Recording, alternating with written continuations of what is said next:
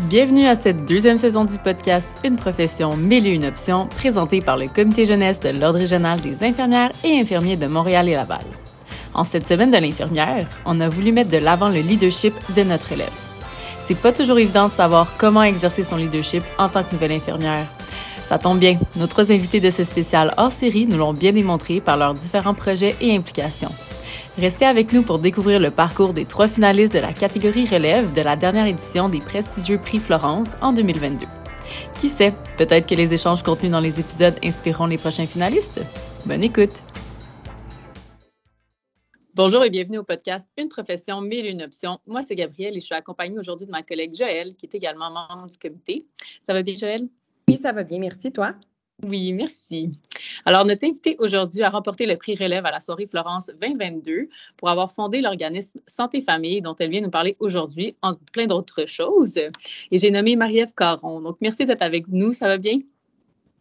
Oui, salut. Merci beaucoup, beaucoup, beaucoup pour l'invitation. Ça va super bien. Ben, merci d'avoir pris le temps euh, de venir aujourd'hui nous parler. Il euh, faut mentionner aussi que euh, Joël, qui est membre du comité jeunesse, est également membre du CA de l'organisme Santé Famille. Donc, aujourd'hui, si vous voulez en apprendre plus sur cet organisme et sur l'implication qu'on peut faire en tant que relève infirmière, ben, je pense qu'on est vraiment entre bonnes mains. Je pense que ça va être bien intéressant comme conversation. Fait que merci les filles d'être ici aujourd'hui. Oui, je suis bien contente d'être là. fait sans plus tarder, euh, est-ce que Marie-Ève, tu pourrais nous parler de c'est quoi l'organisme Santé Famille? Euh, puis après, on parlera un peu plus des Florences, mais premièrement, c'est quoi? Santé Famille, c'est un organisme à but non lucratif qui est dédié aux familles qui ont un proche qui vit avec un problème de santé mentale. Puis, notre mission euh, dans notre organisme, c'est de renforcer les capacités des familles à maintenir une bonne santé mentale en misant sur l'apprentissage et le partage d'expériences. Donc, c'est vraiment ce qui vient nous distinguer par rapport aux autres organismes, par exemple, qui sont dédiés euh, aux familles, parce que nous, on vient se concentrer sur un élément particulier qui se rattache beaucoup plus à l'éducation, euh, qui rejoint euh, une de mes nombreuses passions. Puis, un autre côté qui nous distingue grandement, c'est qu'on est un organisme qui est 100% en ligne. Donc, on est accessible de partout, pour tous et en tout temps. Euh, c'était un côté qui était super important pour moi. Euh, parce que je viens d'une petite ville, on aura peut-être le temps d'en reparler, mais je viens d'une petite ville euh, dans le bas du fleuve où l'accès aux soins et aux services de santé mentale sont assez restreints.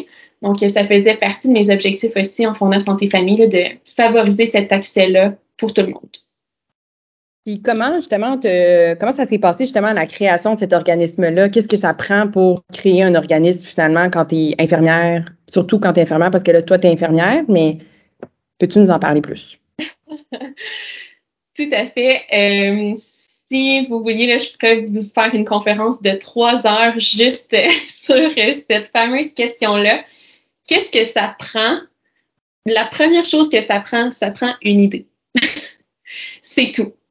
Euh, de mon côté, comment c'est venu cette idée-là euh, de fonder un organisme? Au début, j'avais même pas l'idée que ce serait un organisme. J'ai juste développé avec le temps euh, une passion pour la santé mentale, pour la psychiatrie, on pourra en reparler. mais j'ai vu à quel point il y avait beaucoup de stigmatisation en lien avec la santé mentale, en lien avec les troubles mentaux. Je l'ai vu dans ma pratique en tant que professionnelle je l'ai vécu moi-même en tant que professionnelle parce que quand je suis arrivée en psychiatrie, j'ai passé la majeure partie de ma jeune carrière en milieu clinique. Et je suis arrivée là avec une montagne de préjugés. J'avais peur quand je rentrais travailler. Je savais pas quel type d'intervention je pouvais faire. Je savais même pas si un rétablissement c'était possible pour les personnes. J'avais vraiment beaucoup de préjugés. Puis, euh, mais quand j'ai surmonté mes préjugés avec le temps, ben, j'ai découvert une réelle passion pour euh, ce milieu-là qui est tellement méconnu. Puis, je me suis donné comme mission à moi-même de baser ma carrière sur le combat envers euh, la stigmatisation qu'il peut avoir, autant dans le milieu clinique que dans la société. Euh, fait après ça, ben, j'ai eu un proche qui a moi-même développé un problème de santé mentale. Puis c'était en plein milieu de la pandémie où on se rendait compte à quel point il y avait des impacts euh, sur la santé mentale des Québécois, des Québécoises. Puis je me suis dit, ben, qu'est-ce que je peux faire avec euh, les moyens du bord, euh, avec avec mes, mes passions aussi, mes compétences? Puis, j'ai eu l'idée de faire une plateforme éducative en ligne pour les familles, juste pour vulgariser de l'information de base en lien avec la santé mentale. C'est quoi la santé mentale? Euh, c'est quoi les troubles mentaux? Est-ce que le rétablissement existe? C'est quoi le rôle des familles en lien euh, avec la santé mentale et tout?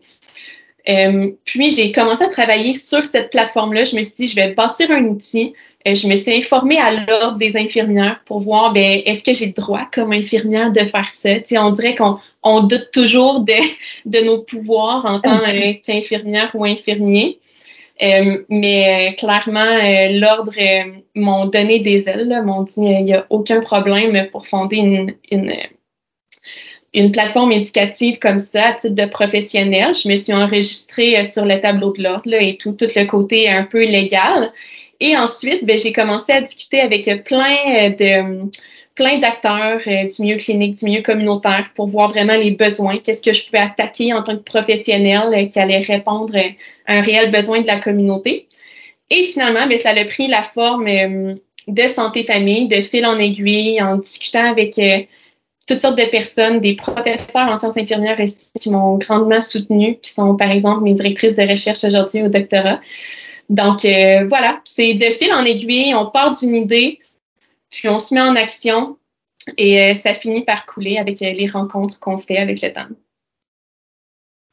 C'est vraiment un, vraiment un beau parcours. Puis comme tu dis, tu sais, c'est pas.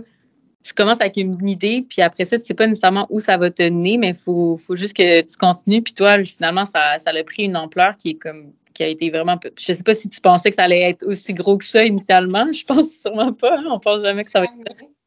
Non, jamais. Puis euh, à chaque jour, je suis encore surprise de l'ampleur que ça peut avoir, autant euh, quand on le regarde de l'extérieur, mais aussi quand je fais, par exemple, les rencontres avec les familles, que j'échange avec eux, puis qui me disent à quel point santé et famille, pour eux, c'est essentiel dans leur processus de rétablissement, à quel point ça a eu une grande importance. Ça me dépasse toujours, puis ça me dépasse encore aujourd'hui. Juste d'être là vous en parler, on dirait que je réalise pas tout à fait des, fois. Ce que je trouve vraiment, euh, vraiment beau aussi de ce que tu dis, c'est que tu as comme eu un peu les, pas les deux rôles, mais tu sais, toi, tu eu aurais eu besoin ou tu as eu besoin de soutien dans ta vie personnelle. Puis là, en même temps, tu avais les compétences puis l'expertise aussi professionnelle, l'expertise infirmière. Puis tu as décidé un peu d'arrimer les deux ensemble, c'est ce que je comprends. Puis ça, je trouve que c'est encore, euh, ça rajoute encore plus euh, d'impact, je trouve, dans ton, dans ton projet, dans l'organisme, dans ton histoire. Mm-hmm. tout à fait. Puis en fait, en étant moi-même membre du, euh, du CA de, de, cette, ce bel organisme-là, je peux aussi dire, euh, je ne veux pas te devancer, Marie-Ève, mais que c'est constitué, en fait, l'équipe du CA, les membres du CA sont vraiment 100% euh, des infirmières, puis a un patient partenaire aussi que tu pourras parler l'importance de, de cette personne-là dans l'équipe mais euh, c'est aussi un organisme, en fait, qui est fondé d'infirmières. Donc, je trouve que c'est encore plus euh, à ton honneur, Marie-Ève, de mettre, euh, de faire rayonner comme ça la profession à travers un organisme qui se veut beaucoup plus communautaire, qu'on pense pas que, justement, une infirmière peut aller dans cette direction-là, mais que, finalement, là, ça, ça place, puis que ça répond à un grand besoin des familles, dans le fond. Mm-hmm. Puis là, j'ajouterais un point, Joël.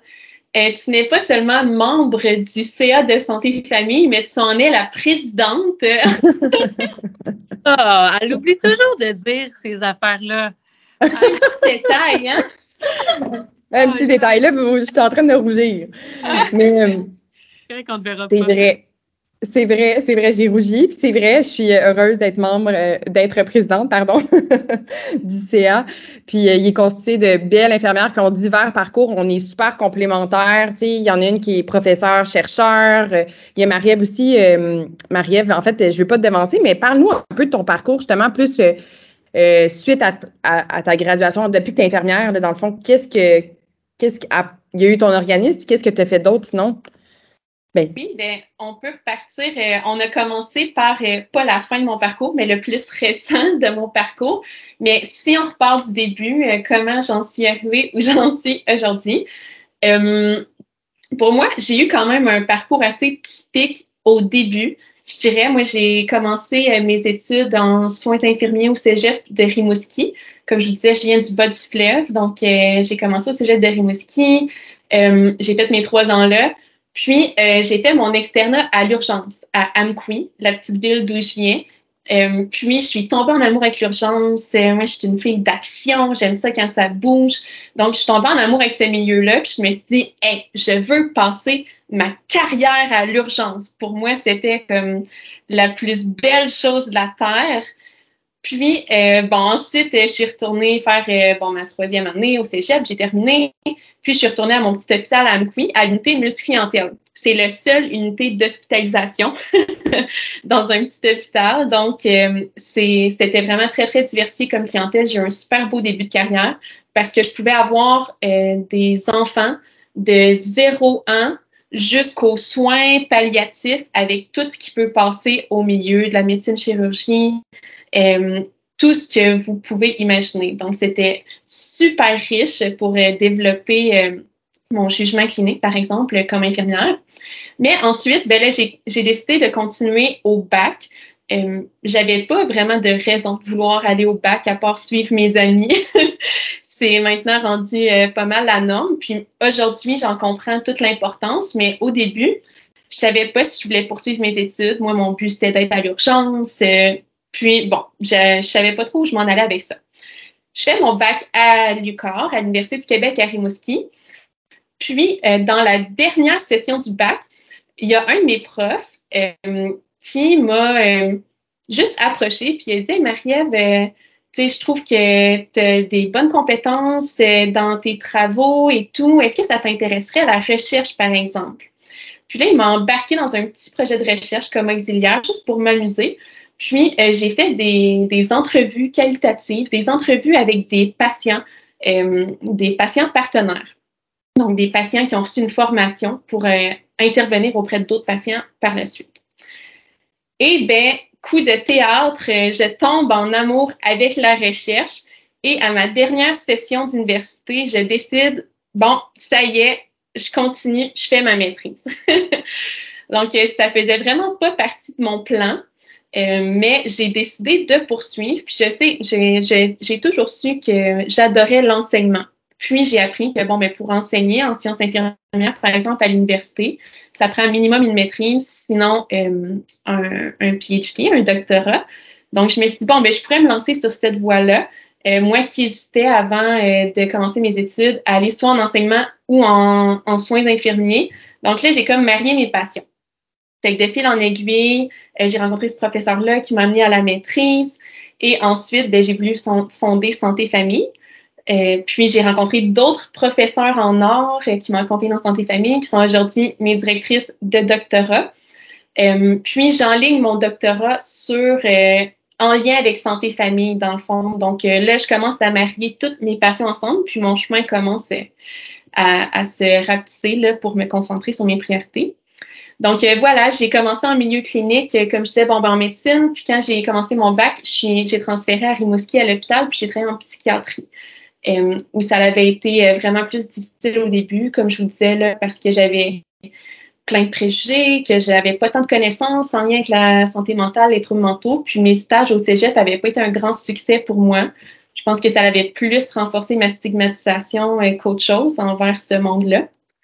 Euh, mais ensuite, ben, j'ai appris, puis euh, j'ai vraiment euh, développé une passion pour tout ça. ça m'a amené où je suis aujourd'hui. C'est vraiment un, un parcours complet et vraiment intéressant aussi. mais je voulais savoir, en fait, tu as parlé un peu des stigmas que tu avais envers la clientèle de santé mentale. Fait qu'est-ce qui a fait en sorte que tu as décidé d'aller là quand même? Euh, parce que j'étais obligée, j'avais pas le choix. Donc voilà, j'étais obligée euh, d'aller euh, en psychiatrie parce que ben, j'étais la nouvelle arrivée à l'hôpital, la plus jeune. Puis on m'a dit, ben, on a des besoins à cet endroit-là, c'est là que tu vas.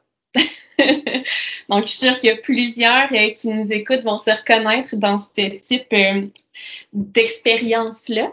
Euh, mais de mon côté, j'ai été chanceuse parce que bon, ça m'a quand même pris plusieurs mois, je dirais même une année, avant de me sentir à l'aise dans ce milieu-là. Puis je dis pas de tout maîtriser. J'ai dit de commencer à me sentir à l'aise.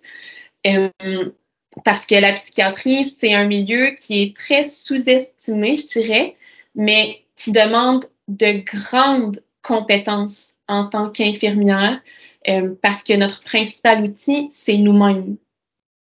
Donc, c'est beaucoup de travail, c'est beaucoup d'adaptation, c'est beaucoup d'apprentissage, mais j'ai eu la chance d'avoir des collègues en or, euh, en psychiatrie à Rimouski, euh, qui m'ont aidé à traverser ces préjugés-là que je pouvais avoir. J'ai pu m'inspirer de leurs approches. Euh, puis ils m'ont aidé même, il m'est arrivé des événements où j'avais peur de la clientèle à un certain moment. Puis ils m'ont aidé tranquillement à me désensibiliser par rapport à ça. Donc j'ai été super bien entourée. Puis c'est grâce à elle que j'ai pu développer euh, vraiment cette passion-là. puis de continuer d'une autre façon dans cette branche. Puis là, en fait, c'est ça, tu parlais que tu étais en fait, moi, c'est parce que je te connais plus personnellement. Fait que je sais que tu es à ton début de doctorat, tu as fait ta maîtrise aussi. Donc, comment, à quoi ressemble une semaine type là, pour Marie-Ève, justement, avec ton organisme? Comment cet organisme-là s'inscrit dans ta semaine, dans tes mois, pour euh, vraiment comme un peu plus nous parler de ton rôle euh, au quotidien? Oui, c'est une excellente question. Puis, je suis un peu euh, moi-même confuse. c'est vraiment particulier euh, mon horaire. Euh, puis j'adore ça parce que ça change à tous les jours, ça change à toutes les semaines. Mais c'est certain que ça prend une certaine structure, puis ça, c'est un défi. Euh, présentement, euh, on l'a pas mentionné, mais moi, dans le fond, je suis directrice générale de santé famille. Mais présentement, on est toutes et tous encore bénévoles parce qu'on on a commencé à faire les demandes de subventions et tout, mais présentement, toute notre implication est bénévole, donc j'ai pas de revenus euh, qui viennent de santé famille. Mais euh, comme Joël l'a mentionné, ben, je suis étudiante au doctorat, j'ai la chance d'avoir des bourses euh, pour me concentrer sur mes études, puis j'enseigne également à l'université qui est une de mes grandes passions, comme je vous ai mentionné. Donc, je suis chargée de cours présentement à l'Université de Sherbrooke, au campus de Longueuil. donc, ça me permet de pouvoir, dans mes temps libres, travailler sur santé famille.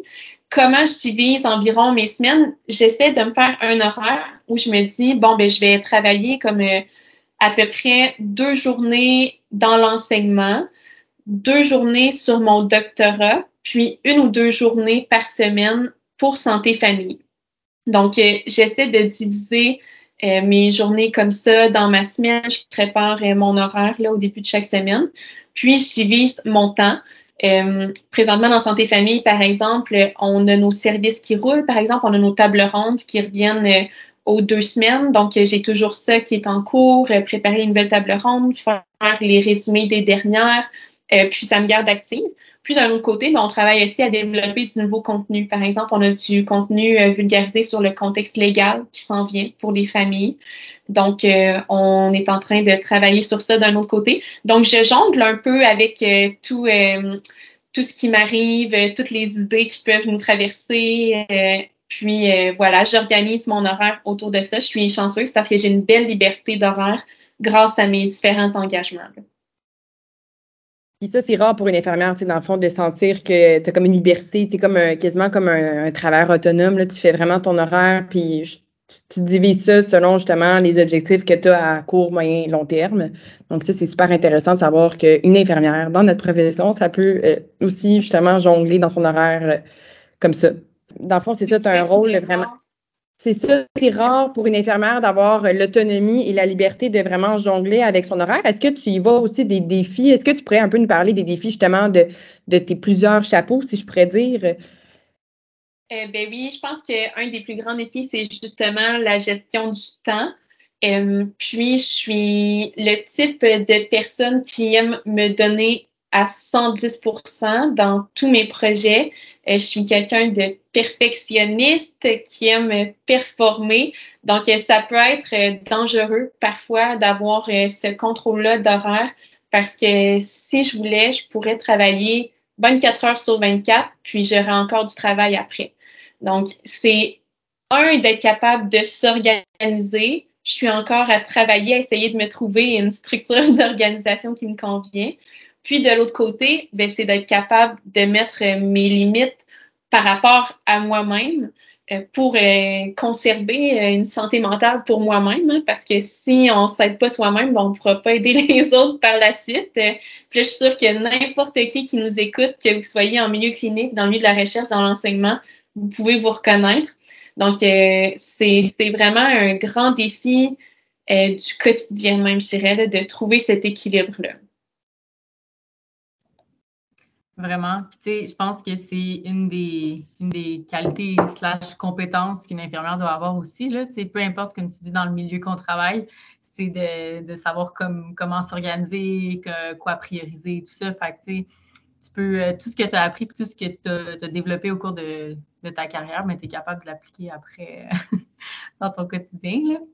Puis je me demandais quand on parle de préparation et tout ça, euh, c'était quoi la préparation avant les Florences. Comment ça s'est passé? Ben, oui, parce que, tu sais, moi, j'étais là pendant les Florences, puis euh, je t'ai vu euh, sur la scène, je t'ai vu parler euh, le, cinq minutes, puis j'ai vu quand, quand tu as gagné, j'ai crié.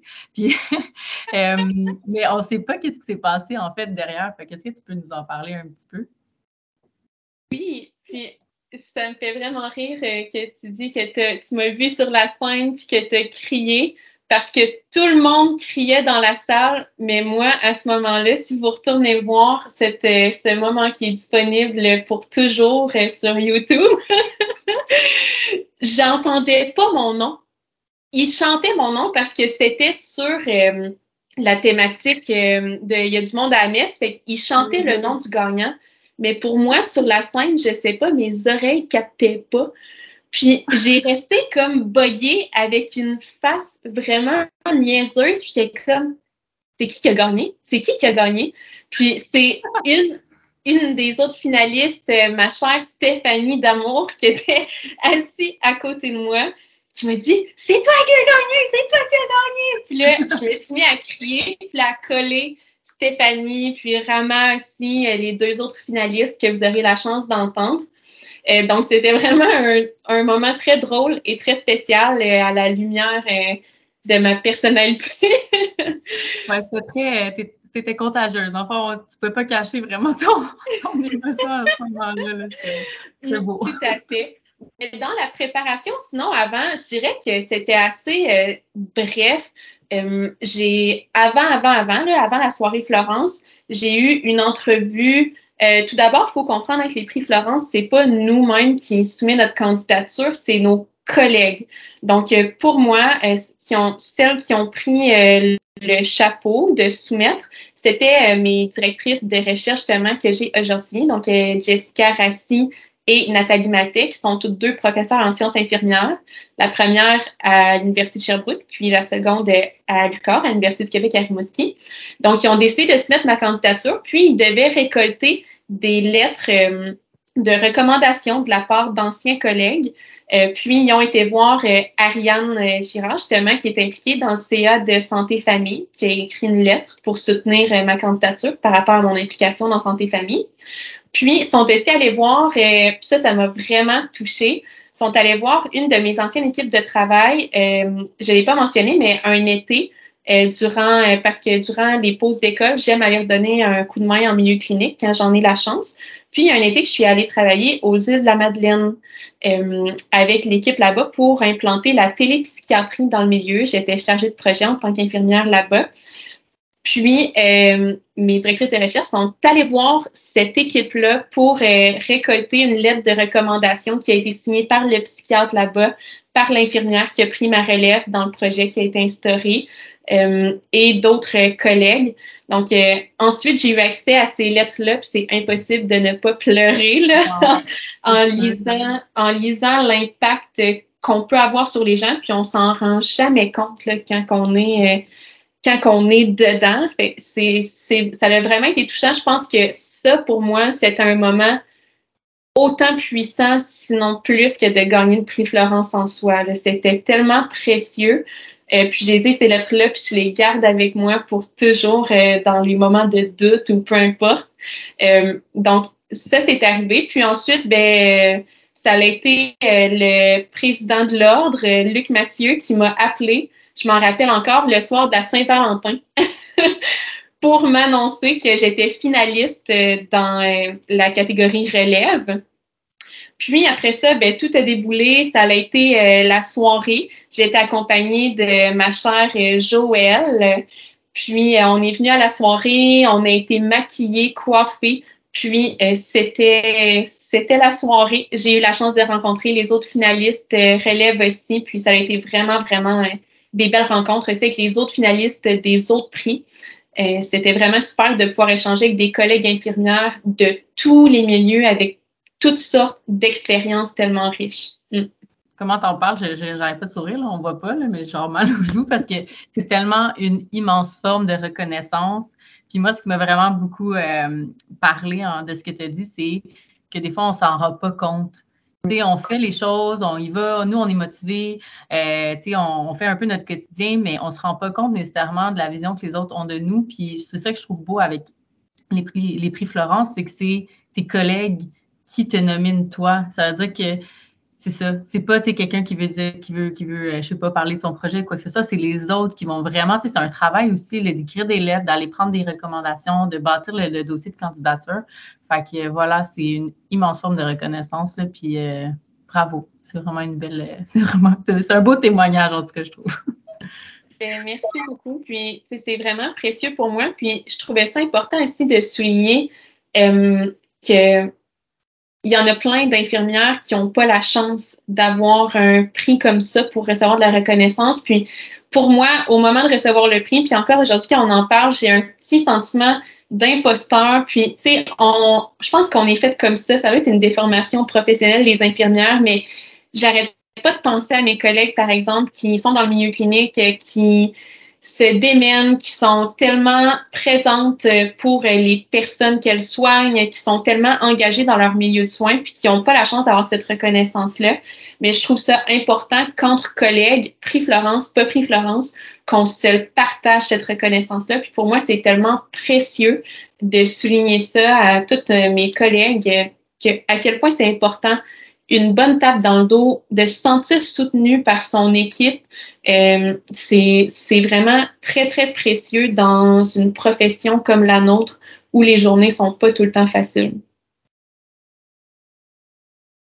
Oui, vraiment, je suis vraiment d'accord avec. Euh, merci de le dire, c'est tellement généreux de ta part, puis je trouve que ça témoigne énormément de ta de ta personnalité qui est si euh, humaniste, puis tout ça. Puis je trouve que euh, c'est ça. des fois, c'est on, nous comme infirmières, on a des formations professionnelles, puis on veut même pas accepter ce compliment-là ou ce regard-là que la personne a envers nous. Fait que c'est des fois de s'arrêter puis de l'accepter. Puis ça peut autant venir de nos collègues puis que de la, la, la clientèle, les patients qui reçoivent les soins. Donc je trouve que c'est important de des fois s'arrêter puis de les entendre, de les écouter parce que des fois, on, en reçoit puis ça, ça passe tellement vite, les, les corps de travail vont vite, peu importe le milieu de travail où tu, où tu es, puis on on s'arrête pas pour vraiment le, reconnaître là, que les gens ont vraiment euh, vivent un impact face à notre présence, notre travail, tout ça. Donc, je trouve que c'est vraiment un beau témoignage. Merci. On est, je trouve que c'est ça, la soirée Florence, c'est comme grandiose, mais à plus petite échelle, il peut y avoir des reconnaissances finalement dans notre travail, puis il faut les, accepter. Mm. Puis si là, on parlait du avant prix, Florence, est-ce qu'il y a un après ou comment s'est passé le après? Là, tu as parlé un peu de ta réaction justement quand tu as lu les lettres. Euh, qu'est-ce, que, qu'est-ce que tu pourrais nous raconter d'autre? Mm-hmm. Après le prix Florence, euh, c'était, euh, c'était vraiment spécial aussi parce que là, on est comme sur un petit nuage. Euh, on est sur l'adrénaline, là, on dirait qu'il dure plusieurs jours.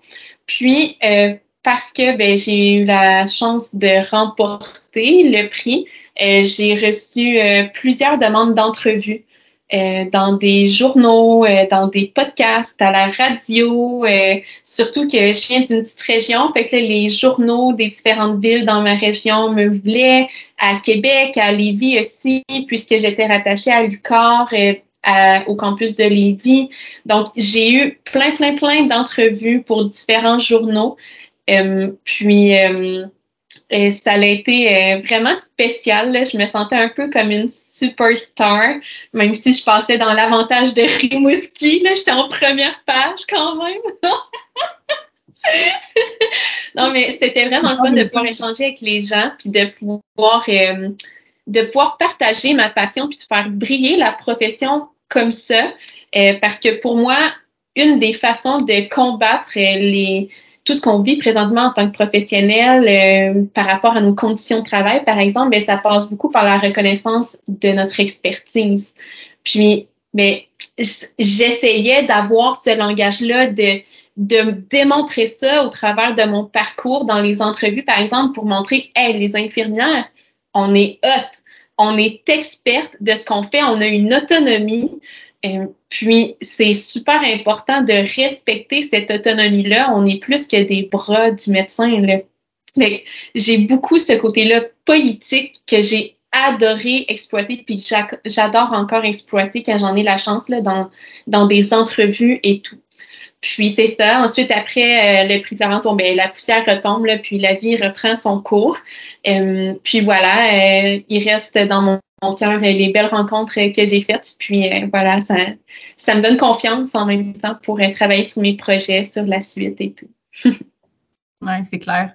Puis comme tu dis, on n'a pas souvent, je trouve, euh, la, chance en tant qu'infirmière de, parler. On va rarement entendre des infirmières, un peu plus là maintenant, je dois avouer que comme mmh. on y arrive tranquillement, mais mettons, quand moi j'étais à l'école, ben, j'en entendais pas nécessairement euh, parler de projets d'infirmières, alors qu'il y en avait, c'est certain, mais que c'était pas là pour le grand public un peu de, de savoir qu'est-ce qui est possible de faire, puis savoir c'est quoi l'expertise infirmière, c'est quoi les initiatives de, de, notre profession. Fait pour vrai, je trouve ça vraiment, vraiment, vraiment, je sais pas de mots.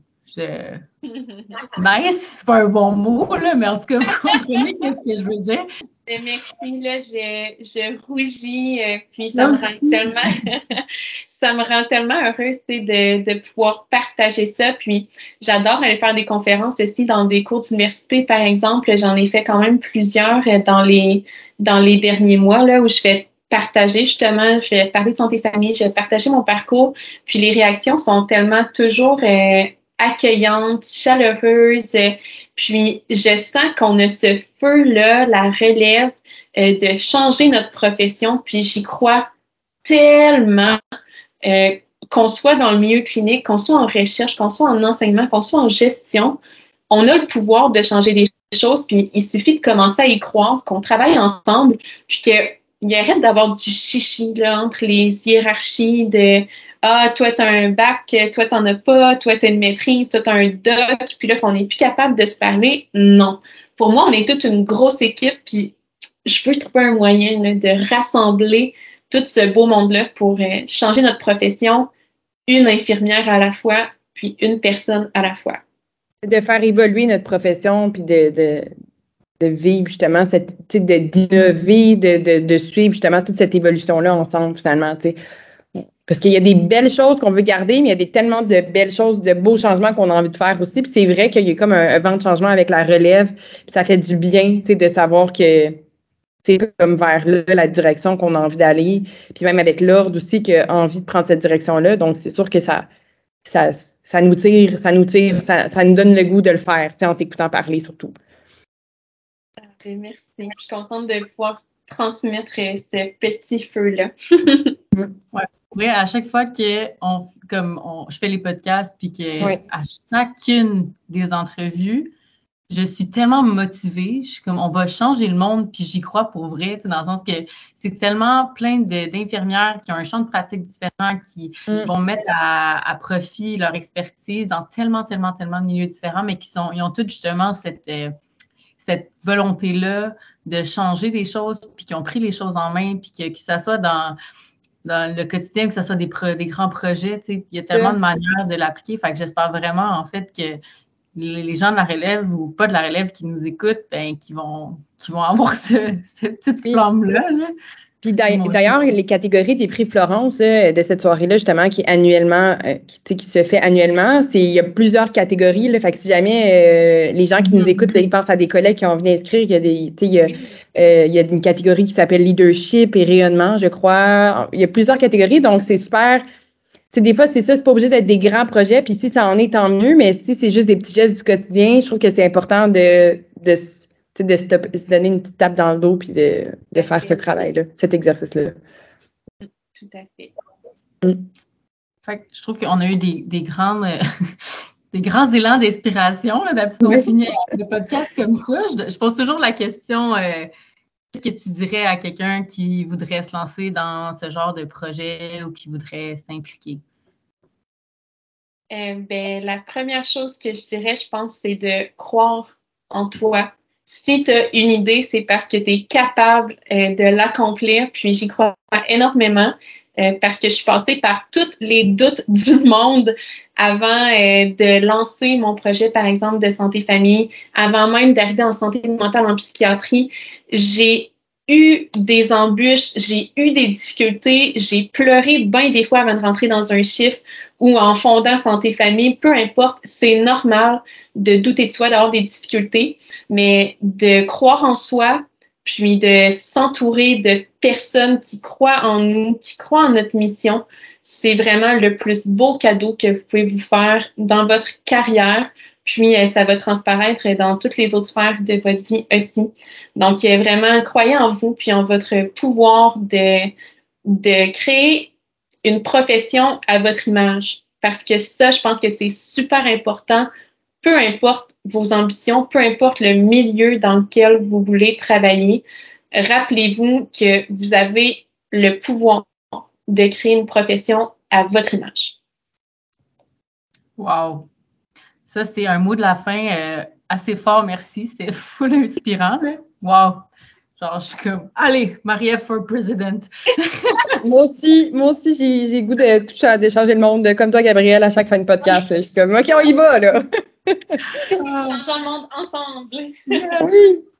Mais merci beaucoup d'avoir pris le temps d'être avec nous aujourd'hui. Euh, si jamais il y a des gens qui nous écoutent, euh, qui ont des questions ou qui voudraient, euh, tu sais, je sais pas, là, que tu que quelque chose en eux, ben, ils peuvent nous écrire au comité jeunesse, soit sur Instagram ou nos pages Facebook, puis on va pouvoir vous mettre en contact avec Marie-Ève. fait que ça clôt quand même cette discussion, euh, ma foi, euh, vraiment inspirante. Vraiment, vraiment, vraiment, j'ai adoré la discussion. Fait merci beaucoup d'avoir pris le temps d'être avec nous aujourd'hui.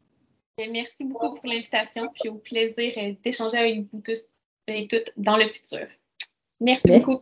Merci. Envie de pousser tes connaissances plus loin? De participer à des activités de formation continue accréditées et abordables? Tu as des projets novateurs plein la tête? Tu rêves de les partager à des congrès de toutes sortes d'envergure? Eh bien, le Comité développement, rayonnement et soutien de l'ORIML est là pour t'accompagner dans tes besoins de formation et tes besoins financiers. Rendez-vous sur le site de l'ORIML pour en apprendre davantage.